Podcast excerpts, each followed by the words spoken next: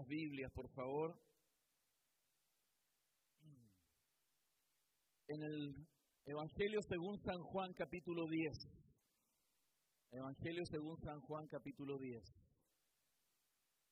Vamos en esta mañana a continuar y terminar con la serie sobre las doctrinas de la gracia. Y espero que el Señor hable su corazón nuevamente con esta serie que pueda atesorar este milagroso plan que Dios tiene de rescatar a sus hijos, de llamar a sus hijos para la gloria. El día de hoy entonces vamos a leer el Evangelio según San Juan, capítulo 10, versículos 27 al 29. Podemos leer evidentemente muchísimo más, pero me voy a concentrar en lo que ese texto dice y vamos a estudiar varios otros versículos como lo hemos hecho en esta semana para complementar y fundamentar lo que la doctrina es. Dice así la palabra del Señor. Mis ovejas oyen mi voz y yo las conozco y me siguen. Y yo les doy vida eterna y no perecerán jamás, ni nadie las arrebatará de mi mano. Mi Padre que me las dio es mayor que todos y nadie las puede arrebatar de la mano. Vamos a orar. Señor, te ruego Dios que a pesar de los pobres esfuerzos, Señor, que un predicador puede hacer para intentar comunicar la belleza, la profundidad, la gloria, la autoridad que tu palabra tiene. Señor, tú usas hombres imperfectos para predicar tu palabra perfecta para que la gloria sea tuya, Señor, y no de aquel que la expone. Y de esa manera, Señor, tu poder obrar soberana y puramente en los corazones, y que de esa manera, Señor, como tu propia palabra que hemos leído dice, tú puedas salvar y llevar a tu gloria a aquellos, Señor, que tú has decidido entregar al Hijo. Padre, gracias. Gracias por Cristo. Gracias por su obra. Pero también gracias a ti, Padre, que entregaste a tu propio Hijo por nosotros, hombres y mujeres pecadores. Te damos la gloria y la honra en esta mañana, Señor, y te rogamos que tú hables a nuestras almas, Señor, para adorarte con mayor potencia, fuerza, dedicación, perseverancia, al darnos cuenta, Señor, de ese amor insistente y de tu plan soberano que nos ha rescatado y ha determinado, Señor, nuestra salvación. Te adoramos, Señor, en el nombre de Jesús. Amén y amén. Como decía en la introducción breve, hoy vamos a concluir la enseñanza sobre las doctrinas de la gracia. Yo quiero animarle a que sea una serie de enseñanzas que usted recurrentemente pueda revisar. Nosotros en la iglesia entregamos los bosquejos también escritos. Si usted no los tiene o no le ha llegado, pídalo en su grupo de conexión, porque ahí está escrito y está explicado también en texto lo que las doctrinas de la gracia han enseñado y seguirán enseñando, gracias al Señor, a través de cada predicación que los pastores estamos haciendo en el mundo para poner el fundamento de lo que creemos como iglesia. Como les decía, las doctrinas de la gracia, lo, veíamos la semana pasada, es, una, es un resumen de las doctrinas más fundamentales respecto de lo que la visión bíblica histórica ha creído. El TULIP, que es este acróstico, está haciendo un resumen de la verdad bíblica y que se manifiesta porque hubo un momento en la iglesia, de manera histórica estoy hablando, donde muchos, muchas personas intentaron distorsionar lo que la iglesia siempre había creído. Y ese planteamiento fue defendido, ¿cierto?, en, los cánones de Dort y en un sinnúmero de conferencias que se hicieron para poder responder a lo que algunos habían levantado como una mirada eh, que difería de lo que la iglesia creía. Entonces, el TULIP resume la depravación total, la elección incondicional, la expresión limitada, la gracia irresistible, y el día de hoy vamos a hablar sobre la perseverancia de los santos. Como hemos estudiado, ¿cierto?, estas primeras cuatro doctrinas, si usted estudia bien, si usted estudia bien las primeras cuatro, de manera lógica entendería que los cristianos nacidos de nuevo, los hijos de Dios, van a perseverar en su salvación hasta el fin.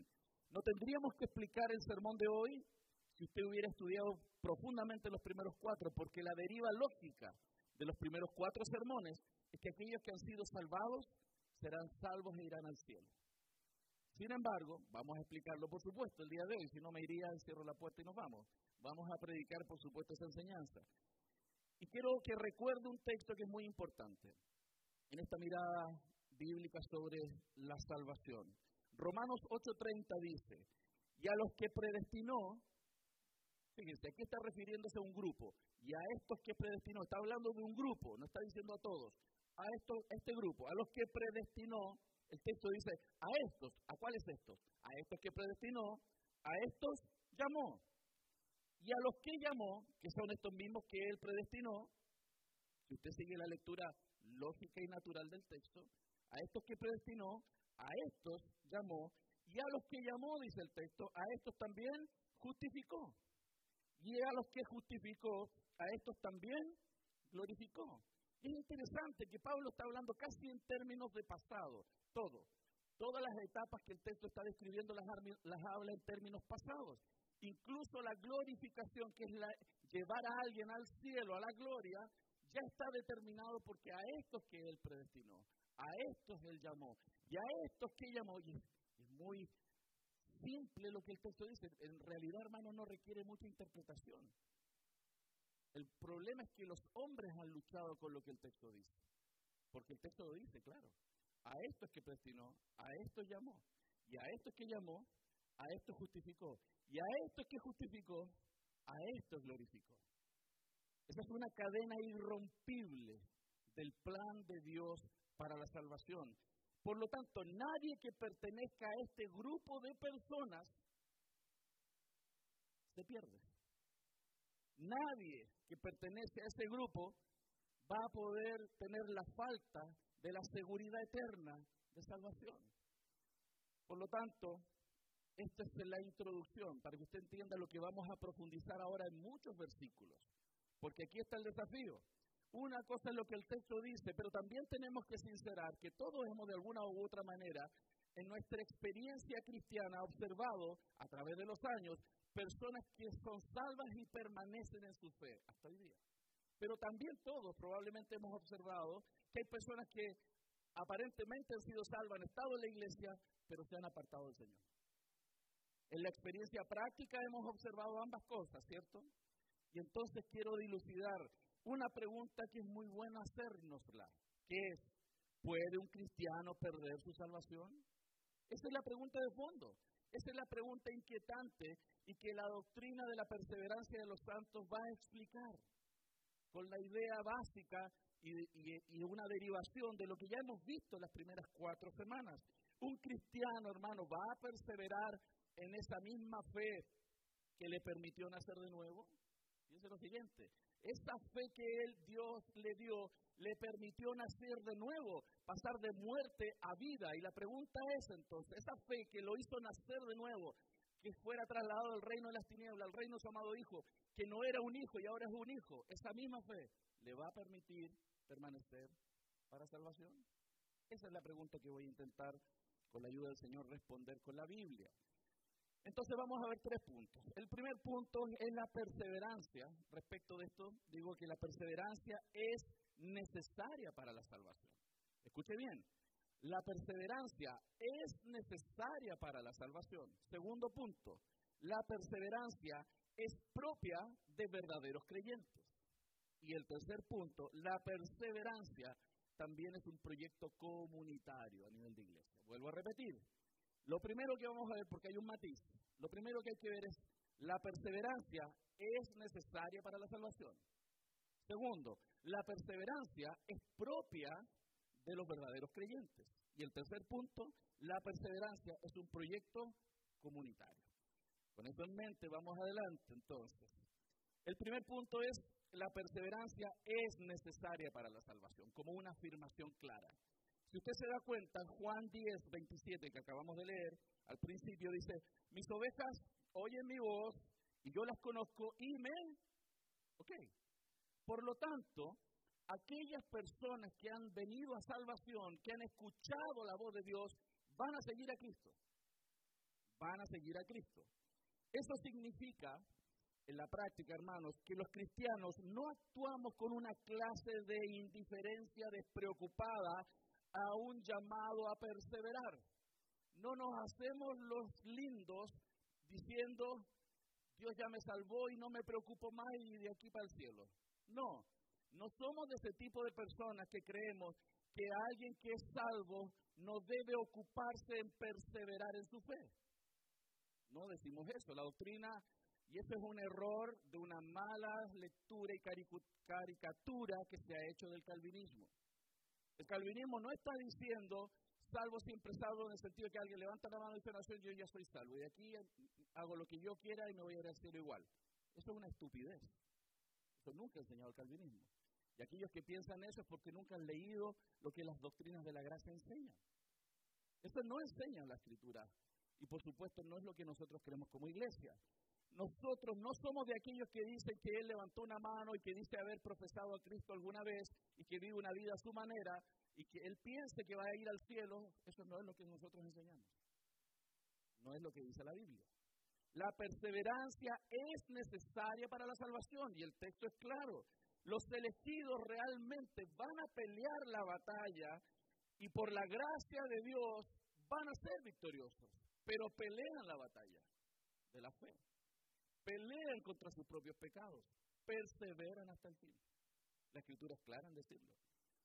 Pablo muestra a los creyentes, de hecho, la necesidad de perseverar. Casi, como decirlo, es un mandato. Abra, por favor, Primera de Corintios 15. Esto es muy necesario aclararlo porque yo he escuchado personas que critican la doctrina de la gracia sin haberlas estudiado. Y por eso es necesario entenderlas hoy día que usted y yo también entendamos muy bien a qué se refiere el hecho de que los cristianos reales van a perseverar hasta el fin, pero también la responsabilidad en la perseverancia que tiene el creyente. Primera de Corintios 15 dice, además os declaro, hermanos, el evangelio que os he predicado, el cual también recibisteis, en el cual también perseveráis, por el cual asimismo, si retenéis la palabra que os he predicado, sois salvos, si no creísteis, en vano. Si usted se fija, hay un sí que es un condicional. ¿Se da cuenta en el texto? Dice, recibisteis un evangelio, también perseveras en ese evangelio, pero dice, si retenéis la palabra que os he predicado. Ese condicional del verso 15, si retenéis, demuestra que existe la posibilidad de que haya un falso comienzo en una supuesta vida cristiana. Aquel que retiene la palabra y permanece en ella, tuvo un correcto comienzo en su vida cristiana. Pero pudieron haber personas que no tuvieron un buen comienzo. De hecho, en otras palabras, Pablo dice y alerta, y al final del texto dice, ¿creísteis? En vano. Hay personas que pensaron que partieron bien en su vida cristiana y son salvos. Y pensaron que recibieron la palabra. Ellos creyeron que era así, pero no era así. Y estos creyeron en. Pablo dice que la evidencia de un verdadero nacimiento que autentifica la fe es aquel que retiene la palabra en su vida y esa palabra va a dar un fruto. No es aquel que solo dice de boca, soy hijo de Dios. No es así. Eso nunca ha enseñado el calvinismo. Nunca ha enseñado las doctrinas de la gracia. Hay una necesidad de perseverar. Segunda de Timoteo, por favor, vamos. Vamos a ver muchos textos esta mañana. Segunda de Timoteo 2, versos 11 y 12. Segunda de Timoteo 2, 11 y 12. Dice así, palabra fiel es esta si somos muertos con Él, también viviremos con Él. Si sufrimos, también reinaremos con Él. Si le negamos, Él también nos negará. Entonces existe la posibilidad de que personas estuvieran dentro del ámbito de la religiosidad cristiana, pero no permanecerán, y si no permanecen, le terminarán negando y no estarán con Él. O sea, la perseverancia es necesaria. Acompáñeme ahora muy cerquita de ahí, Colosenses 1, versículos 21 al 23. Colosenses 1, versos 21 al 23. Dice el texto, y a vosotros también que erais en otro tiempo extraños y enemigos en vuestra mente, haciendo malas obras, ahora os ha reconciliado en su cuerpo de carne por medio de la muerte para presentaros santos y sin mancha e irreprensibles delante de Él. Si en verdad permanecéis fundados y firmes la fe. Por un lado el texto nos está diciendo que hay una obra de Cristo suficiente y poderosa que salva a las personas que han creído realmente. Pero por eso después agrega un condicional que dice, si en verdad permanecéis fundados y firmes en la fe, si en verdad permanecéis, sin moveros de la esperanza del Evangelio que habéis oído, el cual se predica en toda la creación que está debajo del cielo, del cual yo, Pablo, fui hecho ministro. Hermanos, el texto está avisando con toda claridad que esta esperanza gloriosa es para aquellos que se mantienen perseverando en la fe. Por un lado, el texto es claro entonces en decir que la perseverancia es necesaria. No es innecesaria. La perseverancia de los santos debe estar y el, creyente debe perseverar.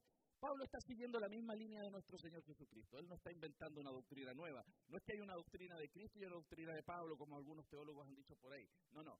La doctrina de Cristo es la misma doctrina de Pablo, la doctrina de Pedro, la doctrina de todos los que Dios ha usado inspiradamente para decir el texto.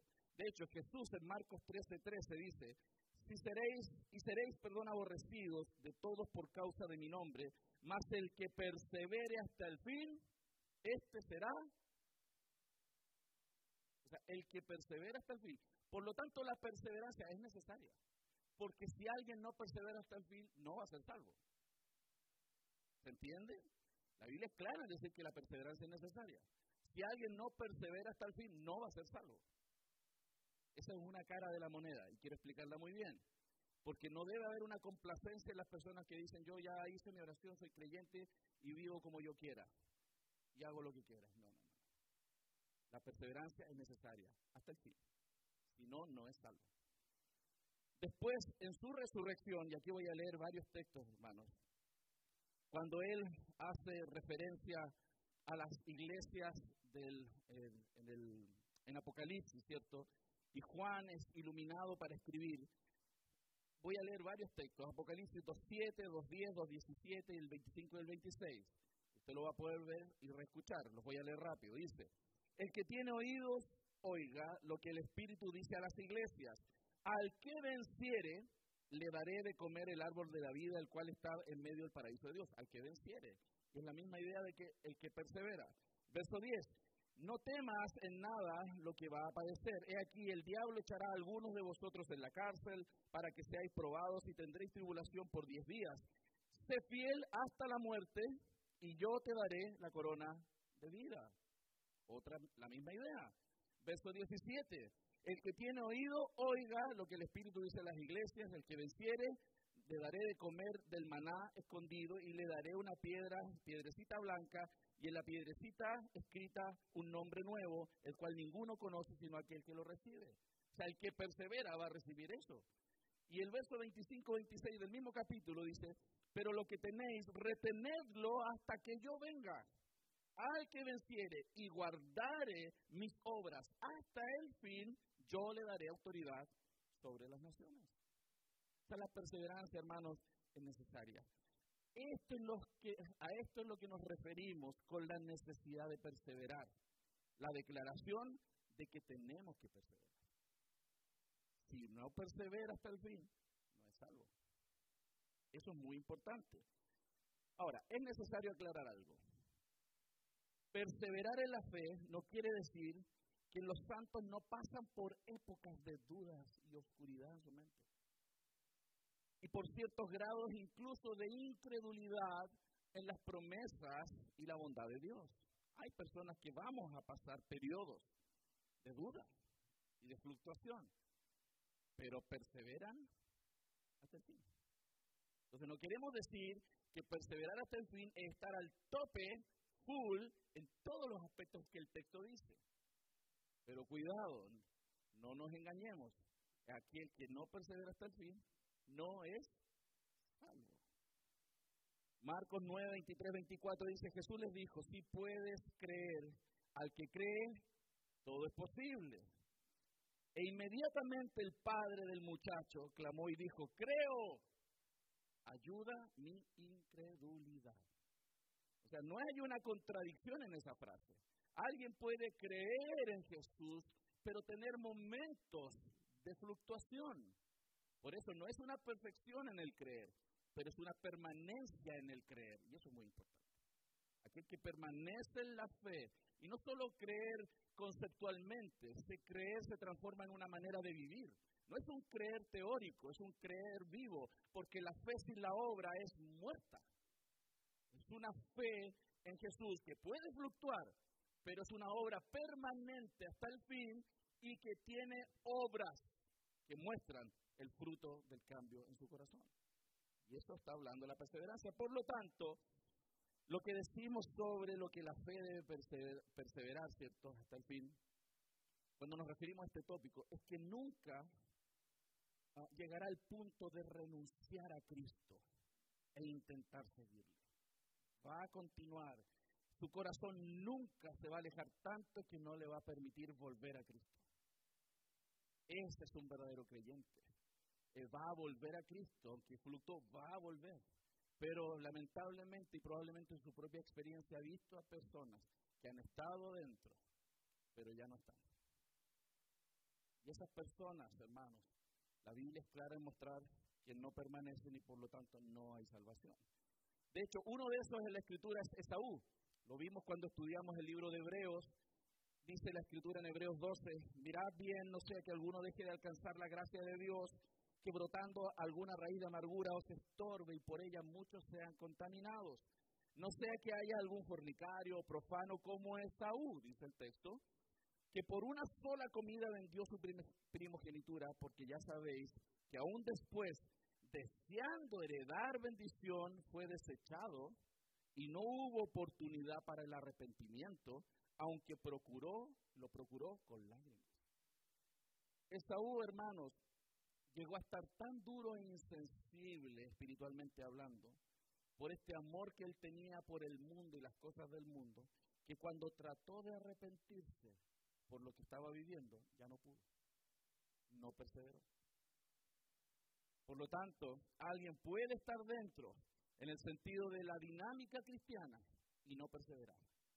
Y a pesar de estar en las dinámicas, escuchar los mismos sermones, tener las mismas prácticas, hacer cosas para el Señor, pudiera ser desechado porque no persevera el fin. El texto es claro entonces.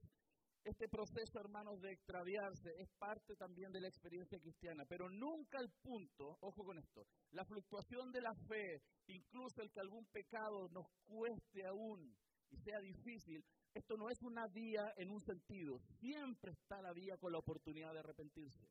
Nuestra vida siempre tiene una oportunidad de arrepentimiento. Santiago 5:20 dice, sepa que aquel que haga volver al pecador del error de su camino salvará de la muerte un alma y cubrirá multitud de pecados. O sea, si una persona anda, anda lejos, anda con los motores apagados, planeando, ¿cierto? Y viendo su vida a su manera, y tú lo exhortas y esa persona vuelve, se arrepiente, hermano, salvaste su alma del infierno. Si él no vuelve, no persevera hasta el fin, no es salvo. ¿Se está entendiendo? La perseverancia es necesaria, no es algo opcional. La perseverancia hasta el fin es una necesidad de un creyente. Si un creyente no persevera hasta el fin, no es salvo. Y está lleno de versículos de eso. No es salvo siempre salvo a mi manera, es a la manera de Dios. Y esto es importante. Pertenecer a Cristo entonces, queridos, es una realidad sobrenatural que Dios ha producido y preservado. Por favor, acompáñenme a un texto que es precioso. Jeremías 32, 40.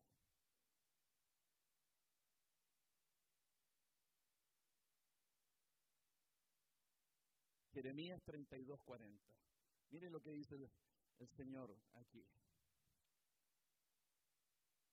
Y haré con ellos Jeremías 32, 40, 32, 40, y haré con ellos pacto eterno. que no me volveré atrás de hacerles bien. Y pondré mi temor en el corazón de ellos para que no se aparten de mí. En última instancia, y esto es importante hermanos, en última instancia, los santos se distinguen no por lo que hacen, sino por lo que son. Vuelvo a repetir, en última instancia, porque todos, aunque perseveramos, tenemos áreas en nuestra vida que fallan, pero perseveramos hasta el fin. Y en última instancia, la perseverancia va a ser el testimonio de que somos hijos de Dios. No, cuán, qué nivel de hijo de Dios, sino el hecho de que somos hijos de Dios. La perseverancia de los santos va a demostrar entonces que el Señor puso algo en su corazón que no le va a permitir dejar de perseverar. Y esa es la doctrina. ¿Se está entendiendo? La perseverancia dice entonces, la batalla que pelearemos será una batalla difícil, pero al final no la perderemos. Y eso podemos hacer un eslogan y cantarlo. Una batalla que pelearemos, pero no la perderemos. Esa es la doctrina. Entonces, como hemos visto, hermanos, la perseverancia es necesaria. Y esto es relevante para que no nos autoengañemos. ¿Por qué? Porque la Biblia muestra que hay personas que se autoengañan. No lo dice el pastor Arturo, lo dice la Biblia. Personas que creen que son salvas, pero están engañados. La perseverancia entonces va a ser propia de los verdaderos creyentes. La segunda parte de Juan capítulo 10, el primer texto que leímos dice, y yo les doy vida eterna y no perecerán jamás. Hermanos, yo les doy vida eterna y no, ¿qué dice? Perecerán jamás. Quiero volver a leerlo. Y yo, ¿quién es yo? Dios, el Señor, les doy vida eterna y no perecerán jamás. Pregunta, ¿qué parte del no perecerán jamás no entendemos? Cuando Dios da vida eterna realmente, realmente, no la, no la percepción subjetiva de la persona, sino la acción objetiva y soberana de un Dios que da vida, cuando Dios da vida soberanamente, esa persona no perecerá jamás. ¿Se entiende? Por lo tanto, el texto agrega, ni nadie las va a arrebatar de mi mano. Cuando Dios da vida y Él se las entrega al Hijo, el Hijo, y lo vimos en las otras enseñanzas, no los va a perder nunca. Por eso Dios dice, no perecerá jamás, jamás, va a jamás se va a perder y nadie lo va a arrebatar de su mano. Por lo tanto, a la luz de las doctrinas de la gracia, hermanos, es imposible que un verdadero creyente no persevere hasta el fin y un verdadero creyente no sea salvo. Por un lado dice la doctrina, la perseverancia es necesaria para la salvación. Quien no persevera no es salvo, no va a llegar a salvación. Pero por otro lado, la misma doctrina nos dice que es Dios quien da eso como capacidad para que el ser humano también vaya y persevere y desee perseverar. Dios nos amó cuando éramos hermanos sus enemigos. Piensen esto, Dios nos amó cuando éramos sus enemigos y no deseábamos venir a Él. Eso es lo que la Biblia enseña. Y ahora que somos sus hijos, hermanos, o sea, todo lo que Él hizo para sacarnos de las tinieblas y traernos y hacernos sus hijos, ahora Él va a dejarnos a nuestras propias capacidades para que nosotros arriesguemos y nos extraviemos en la salvación tan grande. Eso nunca lo ha enseñado la Biblia. Y es un error profundo de interpretación porque no se estudia correctamente las escrituras. La escritura es clara. Por favor, abra su Biblia en Romanos capítulo 5, versos 6 al 10. Y por favor, si usted tiene duda, léalo en el texto. Léalo en el texto.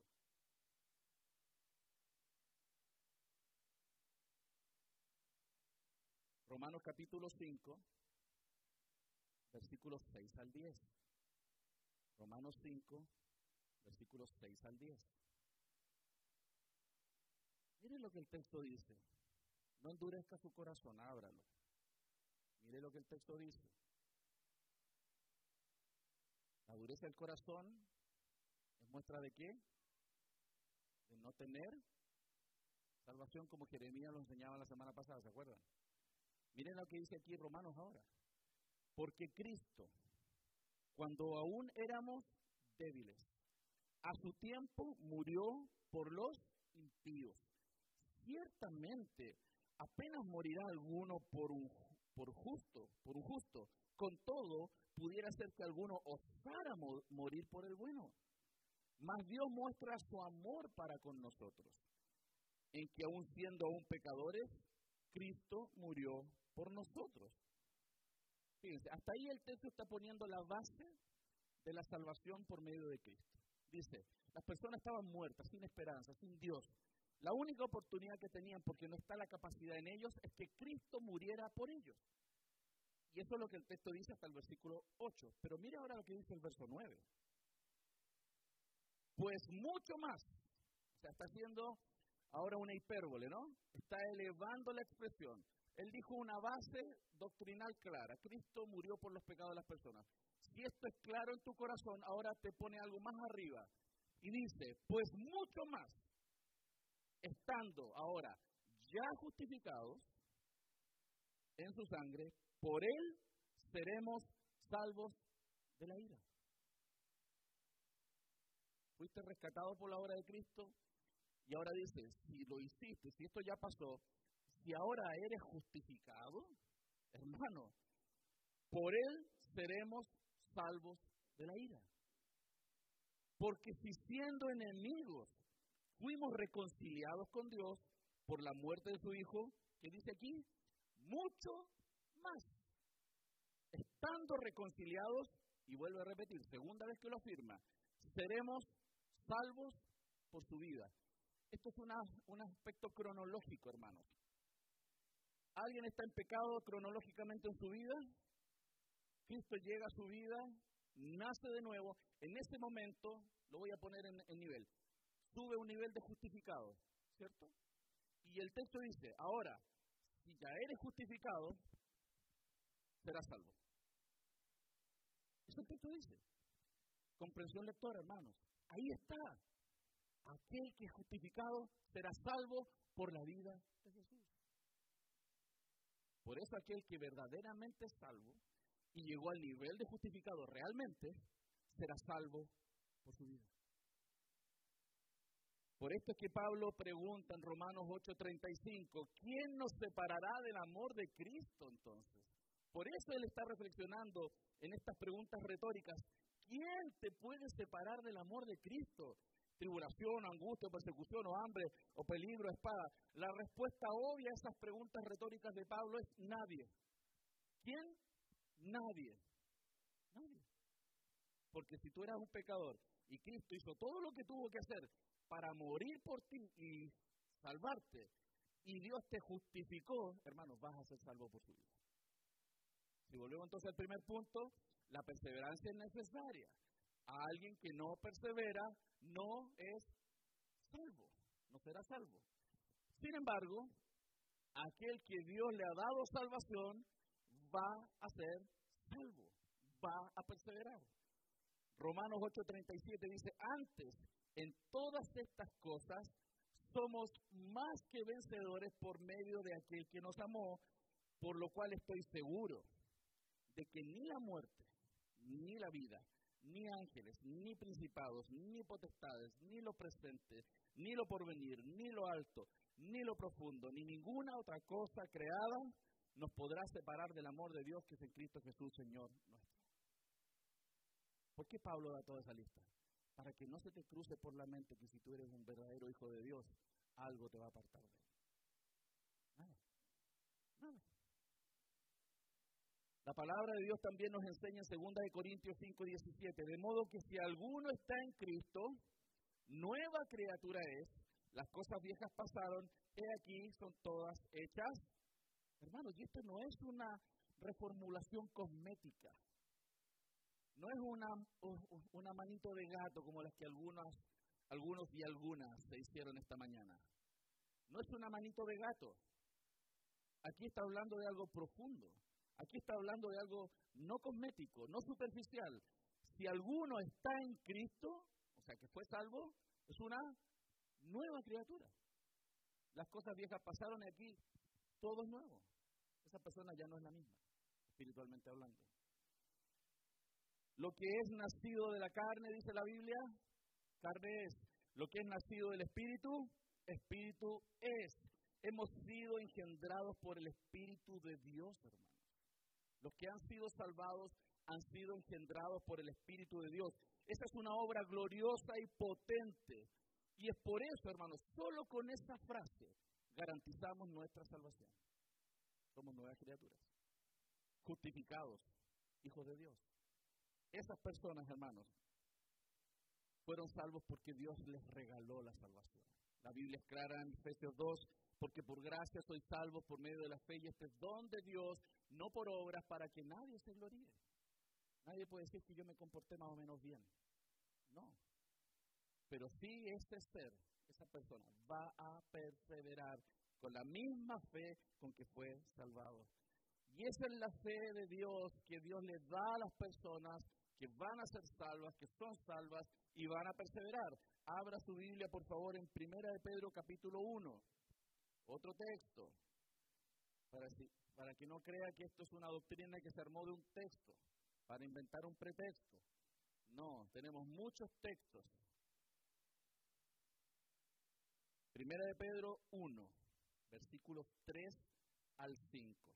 Y vamos a poner mucha atención, por favor. Dice, bendito el Dios y Padre de nuestro Señor Jesucristo, que según su grande misericordia nos hizo renacer para una esperanza viva por la resurrección de Jesucristo de los muertos, para una herencia incorruptible, incontaminada, inmarcesible, reservada en los cielos para quién? Para vosotros. Vean por favor este texto. Que sois guardados por el poder de Dios mediante la fe para alcanzar la salvación que está preparada para ser manifestada en el tiempo postrero. Hermanos, no solo Dios da inicio a nuestra salvación, sino que Él nos mantiene y no nos suelta hasta el final. Y nuestra salvación está asegurada. Porque Cristo obra. ¿No es lo que dice Filipenses 1.6? El que comenzó la buena obra en nosotros la va a perfeccionar hasta el día de Jesucristo. ¿No es esa una idea de perseverancia? Eso dice, ¿no? Él que comenzó, Dios, una buena obra en nosotros, la va a perfeccionar hasta el día de Cristo. Perseverancia, constancia en crecimiento. Va a fluctuar, pero va a perseverar hasta el fin. Él seguirá, hermanos, obrando en sus hijos por medio de la obra maravillosa del Espíritu Santo, que nos preserva santos y sin mancha delante de Él. Es verdad, todos tenemos luchas y tentaciones, todos los que estamos aquí. Ninguno puede pensar que es inmaculado. Aquel que dice que no tiene pecado miente, dice la Biblia. Mentiroso. Todos pecamos. Todos los que estamos aquí adentro somos pecadores. Todos pecamos. Todos nos enojamos. Todos pensamos mal de alguien. Todos le ponemos, lo, lo miramos en menos. Todos hemos pensado cosas malas. Todos hemos codiciado cosas malas. ¿O no, hermano? Entonces, si la salvación dependiera de ti y de mí, estamos fregados. Gracias a Dios por la obra de Cristo. Y no solo por lo que Él hizo en la cruz, sino por lo que sigue haciendo para preservarnos hasta la salvación. Judas 24-25 dice, miren lo que dice Judas 24-25, no es el Judas maluco, ¿eh? es uno bueno. Dice, miren lo que el texto dice. Y aquel que es poderoso para guardaros sin caída y presentaros sin mancha delante de su gloria con alegría, al único y sabio Dios, nuestro Salvador, sea la gloria, la majestad, el imperio y potencia, ahora y por todos los siglos. Amén. Judas termina su pequeña cartita diciendo, ese Dios que es poderoso para guardarnos sin caída y presentarnos sin mancha delante de Él, merece la gloria entonces. Por eso cantamos, por eso alabamos. No solo por lo que Él ha hecho, sino por lo que sigue haciendo en nuestras vidas. Está llevando en la perseveración, hermanos. Esa es pura misericordia y gracia sobre sus hijos.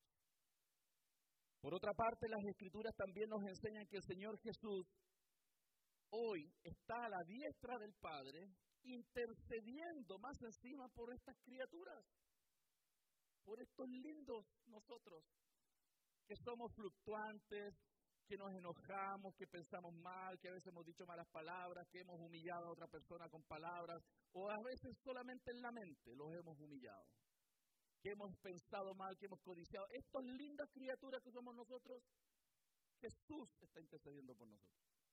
El Hijo de Dios, que no tendría por qué estar haciendo nada para nosotros, sino nosotros para Él, Él está intercediendo por nosotros. Él. ¿Lo está viendo?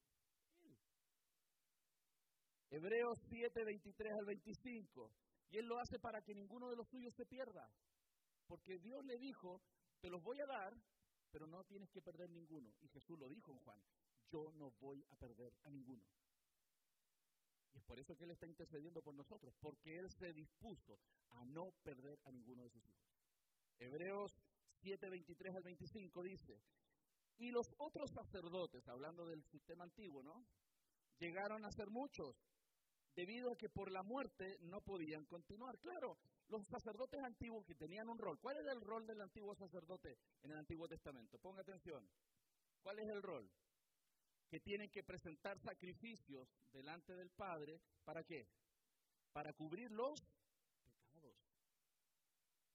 El rol era del sacerdote hacer sacrificios para que Dios no le cayera encima a su pueblo, no los matara y pudieran permanecer y sus pecados fueran cubiertos. Era un rol. Pero ¿por qué tuvieron que haber muchos sacerdotes en el tiempo? Porque se mueren, son mortales. Sin embargo, más este, hablando de Cristo, por cuanto permanece para siempre. Jesús es eterno, Dios, sacerdote. Él es sacerdote, rey y profeta.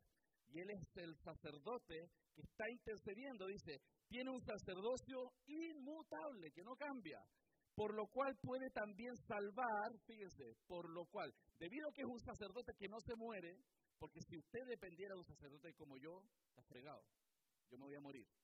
No podría hacer sacrificio por usted porque me voy a morir.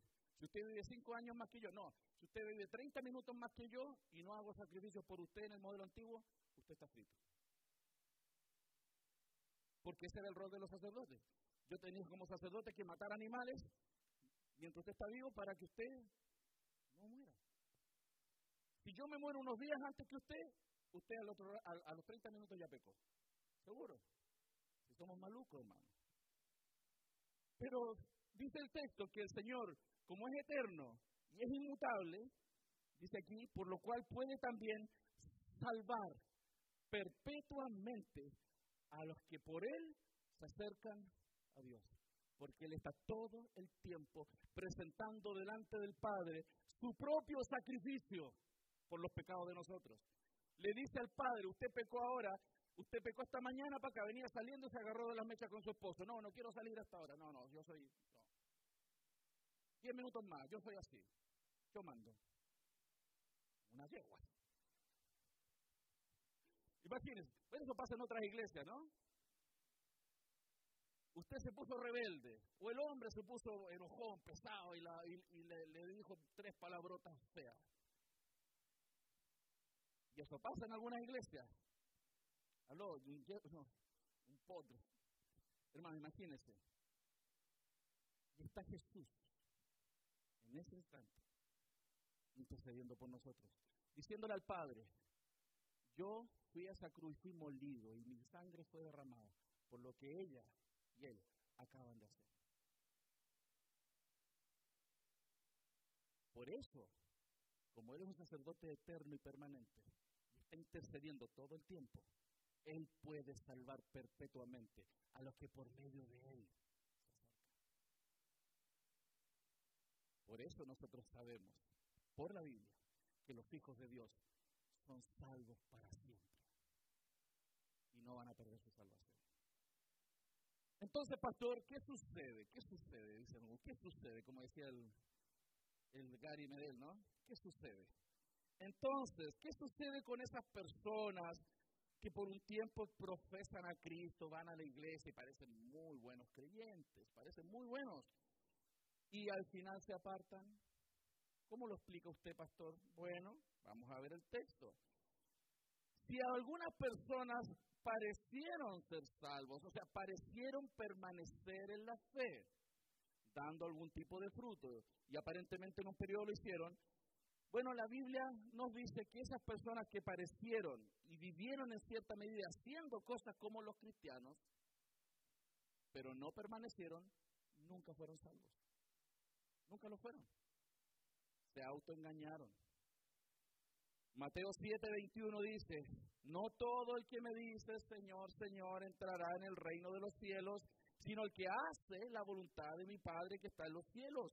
Muchos me dirán en aquel día, Señor, Señor, no hemos profetizado en tu nombre y en tu nombre hemos echado fuera demonios, y en tu nombre hicimos muchos milagros.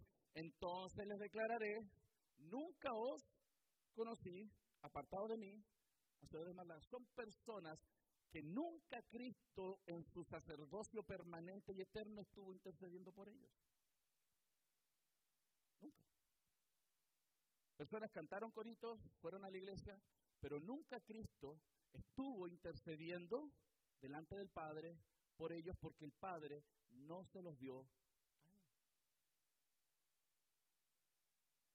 Y es por eso que Jesús dice, nunca los conocí. Porque un buen abogado conoce a sus clientes por aquellos que está abogando. Si alguien que es abogado no sabe quién es su cliente, no lo va a defender. Y si hay alguien que no fue defendido, es porque nunca se entrevistó con ese abogado. Pero aquellos que conocen a Jesús y luchan contra sus propios pecados, tienen a un Señor que está todo el tiempo intercediendo por ellos. Como dice el texto, para salvar perpetuamente, eternamente. ¿No le da alegría eso? Primera de Juan 2.19. Salieron de nosotros pero no eran de nosotros, porque si hubieran sido de nosotros, habrían permanecido con nosotros, pero salieron de nosotros para que se manifestase que no todos son de nosotros. Ese juego de palabras es clarísimo, ¿no? Salieron de nosotros, pero no eran de nosotros. Porque si hubieran sido de nosotros, seguirían con nosotros, permanecerían. Pero salieron de nosotros para que se manifestara que no eran de nosotros. Aquel que no persevera hasta el fin no es de nosotros. ¿En qué sentido? No se refiere a que estén en esta iglesia local, ¿cierto? Se refiere a que estén escritos en el nombre, en el libro de la vida y sean hijos del Señor. Si salieron del reino, de la dinámica de la iglesia y del camino del Señor, no son salvos. No lo son. Porque no permanecen. Aunque digan que ellos tienen una comunión con Dios. No, igual yo oro en mi casa. Igual yo, no, yo sé que hay Dios. Hasta el diablo sabe que hay Dios, hermano no es ninguna garantía de tu salvación. Que tú sepas que hay un Dios. El diablo sabe que hay un Dios y tiembla. Al menos él tiembla. Pero hay, personas que dicen tener a Dios en sus vidas y no tiemblan delante del Señor. No le temen.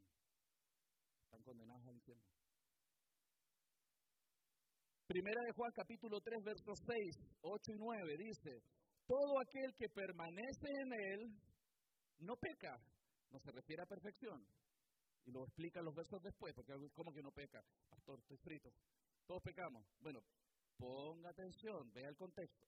Todo aquel que permanece en él no peca. Todo aquel que peca no le ha visto ni le ha conocido. Verso 8. El que practica el pecado, ah, de eso estaba hablando, de practicar el pecado, es del diablo, dice el texto. ¿De quién es aquel que practica el pecado? Del diablo.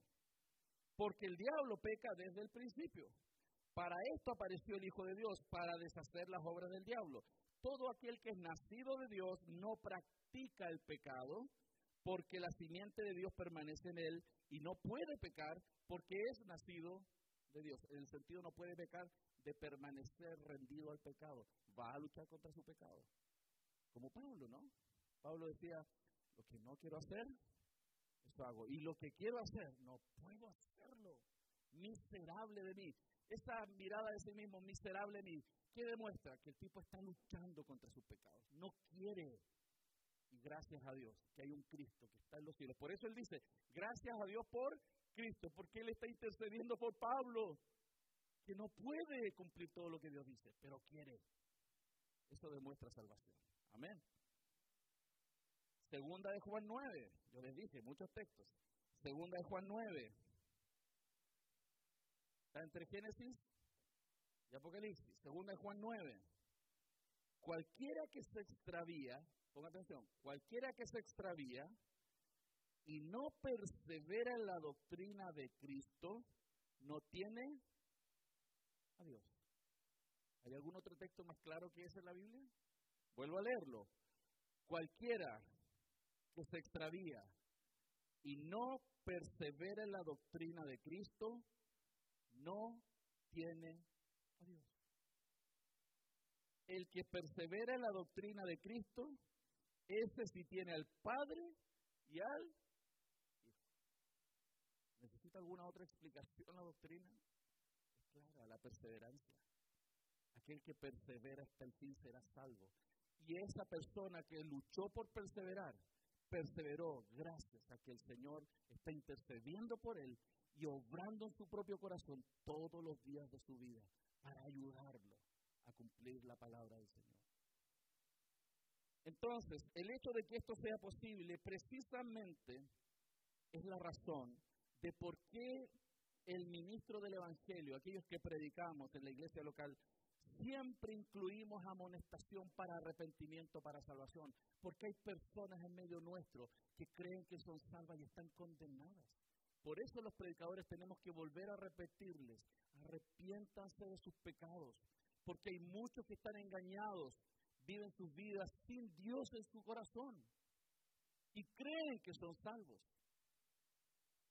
Y es por eso que los ministros del Evangelio permanentemente tenemos que repetir el mensaje de salvación y no asumir que todos los que se congregan en una iglesia son salvos. Porque el propio Jesús dijo, muchos me dirán en tu nombre, echábamos fuera, hicimos fuera demonios, hicimos milagros, hicimos muchas cosas. Y él va a decir, yo no los conozco. Eso es gravísimo. Vuelvo a repetir entonces, la perseverancia de los santos no es esa doctrina caricaturizada de que yo puedo levantar mi mano y decir soy salvo y creo y me voy al cielo no enseña la Biblia. La perseverancia es necesaria. El que se aparta de Cristo no va a ir al cielo. Y no lo digo yo, lo, acabamos de leer en un montón de versículos. El que persevera hasta el fin es salvo, si no, no será salvo. Pero por otro lado dice que aquellos que van a perseverar y perseverarán hasta el fin es porque Dios está obrando en sus vidas. Y los está sosteniendo. Y los está llamando al arrepentimiento. Así como es Dios el que da la fe entonces. Pero es el hombre el que cree. Ojo, quiero ver esa distinción. Soberanía de Dios y responsabilidad humana. Aquí está el punto. Así como Dios es el que da la fe, el hombre es el que cree. Así también es Dios el que preserva, pero el hombre es el que persevera. ¿Se ve la distinción? Dios da la fe, el hombre cree y obra. Dios preserva, el hombre persevera. Hermanos, ¿cómo sabemos que una persona ha recibido el don de la fe? ¿Cómo sabemos que alguien tiene la fe de Dios? Porque cree, ¿cierto? ¿Cómo sabemos que una persona ha recibido el don del arrepentimiento? Porque se arrepiente y cambia. ¿Cómo sabemos entonces que una persona está siendo preservada por Dios? O sea, que Cristo está obrando en su vida porque persevera. La perseverancia entonces, en la práctica, es el testimonio explícito de que alguien ha sido salvado por Dios. Y Cristo está intercediendo por él. Lo predestinó, lo llamó, lo justificó y lo glorificó. ¿Qué les parece, hermanos? La fe que salva, hermanos, preserva.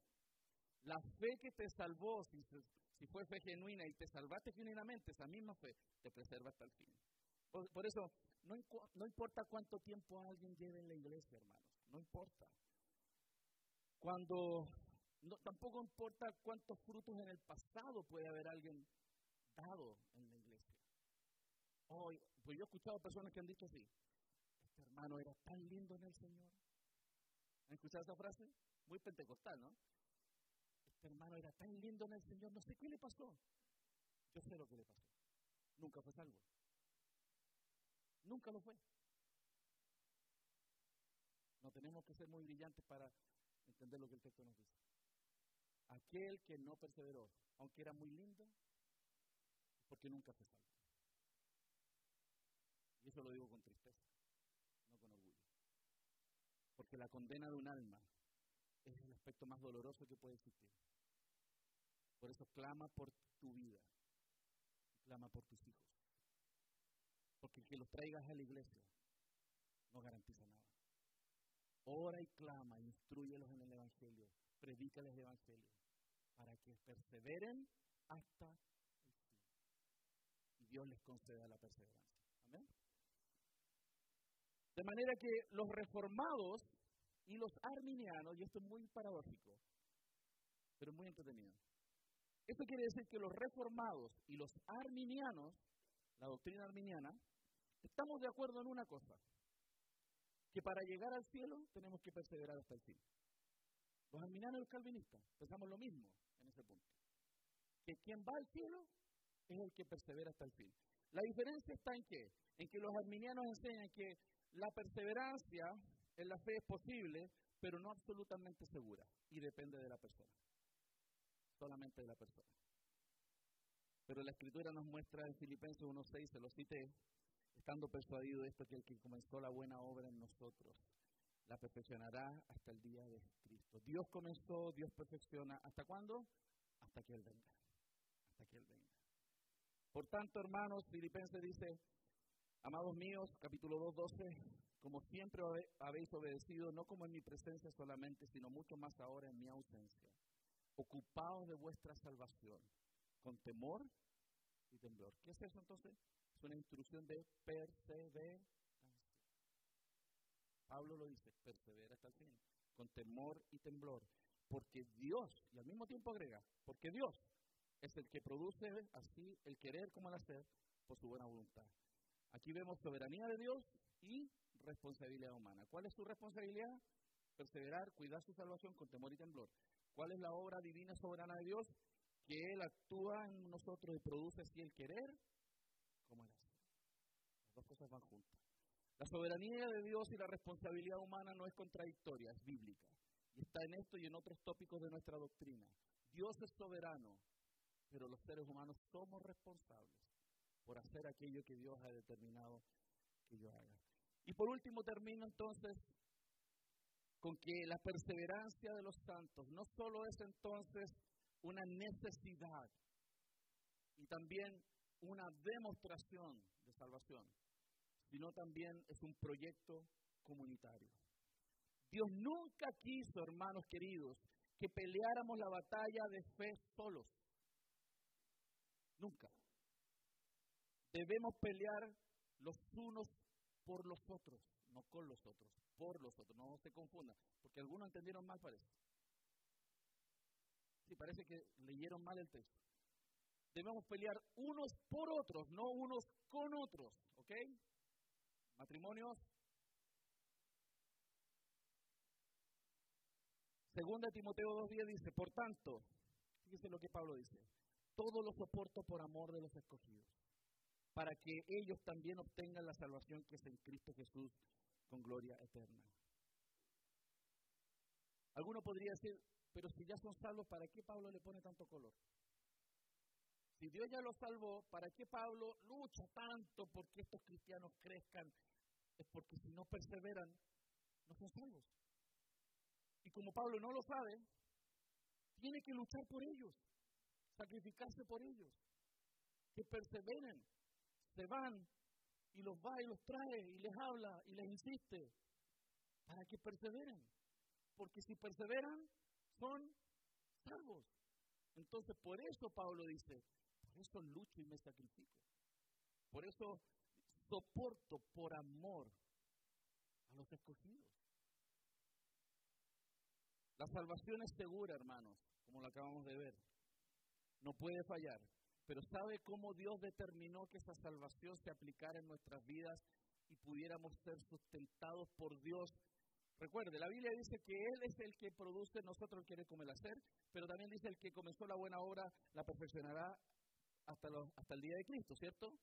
Pero cuando uno piensa en eso, uno se imagina a solo Cristo trabajando en mi vida solito, ¿cierto?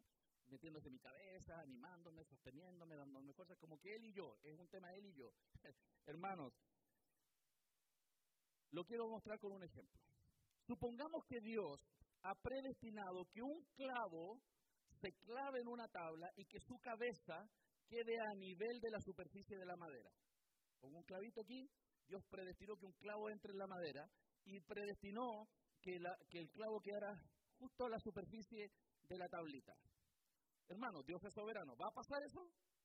Va a pasar, porque Dios es soberano. O sea, si Dios determinó que alguien sea salvo, va a ser Pero, pregunto, el que Dios haya predestinado que un clavo entre en la madera y quede justo a nivel de superficie, ¿quiere decir que ah, para Dios es indiferente que existan martillos? No. ¿Cómo va a ser Dios que un clavo entre en una tabla y quede a nivel? ¿Va a usar qué? Un martillo. Queridos, cuando Dios ha determinado que un creyente persevere hasta el fin, no lo hizo sin su iglesia. No lo hizo fuera de la iglesia. No se engañe. Dios es soberano sobre los medios y sobre los fines. Por eso la salvación y la perseverancia es dentro de la iglesia, con la iglesia. Porque vas a tener en la iglesia de Cristo los medios para perseverar. Dios determinó la perseverancia. Vuelvo al clavo. Dios determinó que el clavo quede sobre la tabla y eh, listo, así, que no se asome el clavito. Pero ¿cómo se logra eso? Con martillazos. Si no hay martillo, el clavo no va a entrar y no va a quedar a superficie. Como Dios preordenó que el clavo quede en la tabla, va a tener martillos. Y hay muchos martillos de carne y hueso en la iglesia que te van a dar para que te alinees con la tabla. Lo estamos viendo. Dios es soberano por, de los fines del, final y Dios es soberano en los medios que Él va a utilizar. Y lo que Dios determinó, Hebreos 13, perdón, Hebreos 3:12. Mirad, hermanos, que no haya en ninguno de vosotros corazón malo de incredulidad para apartarse del Dios vivo. Antes, exhortaos unos a los otros cada día, entre tanto que se dice hoy, para que ninguno de vosotros se endurezca por el engaño del pecado. ¿Qué está diciendo? Que Dios que ha determinado los fines de una persona va a usar a la iglesia que le va, un hermano que le va a decir, arrepiéntete pecador, arrepiéntete pecadora, cambia, abandona tu vida, perdona, cambia, para que Dios termine haciendo lo que Él quiere en una persona, va a usar la iglesia, el cuerpo de Cristo. Dios es soberano en los medios. Dios es soberano en los... Así que hermanos, Dios ha ordenado que el cuerpo de Cristo sea el medio en el cual los cristianos sean preservados para su perseverancia. Dios obra por su espíritu y Dios obra por su iglesia para que estos cristianos, estos cristianitos que somos nosotros, perseveremos hasta el fin. ¿Cuánto le dan gracias al Señor por eso? Si Dios te ha puesto en una iglesia, en una iglesia local como esta, que tiene defectos, que tiene falencias, estamos lejos de ser la iglesia gloriosa y sin mancha delante de Dios que el Señor viene a buscar, partiendo por aquel que pastorea esta iglesia. Estamos lejos de ser una iglesia perfecta, muy lejos, muy lejos. Pero Dios ha determinado a este medio imperfecto, esta iglesia, para que el fin de tu salvación llegue y se concrete y que perseveres hasta el fin. Tienes que cuidar tu iglesia. integrarte en tu iglesia, servir en tu iglesia, porque eso te va a sostener perseverando hasta... Damos gracias, Señor Padre.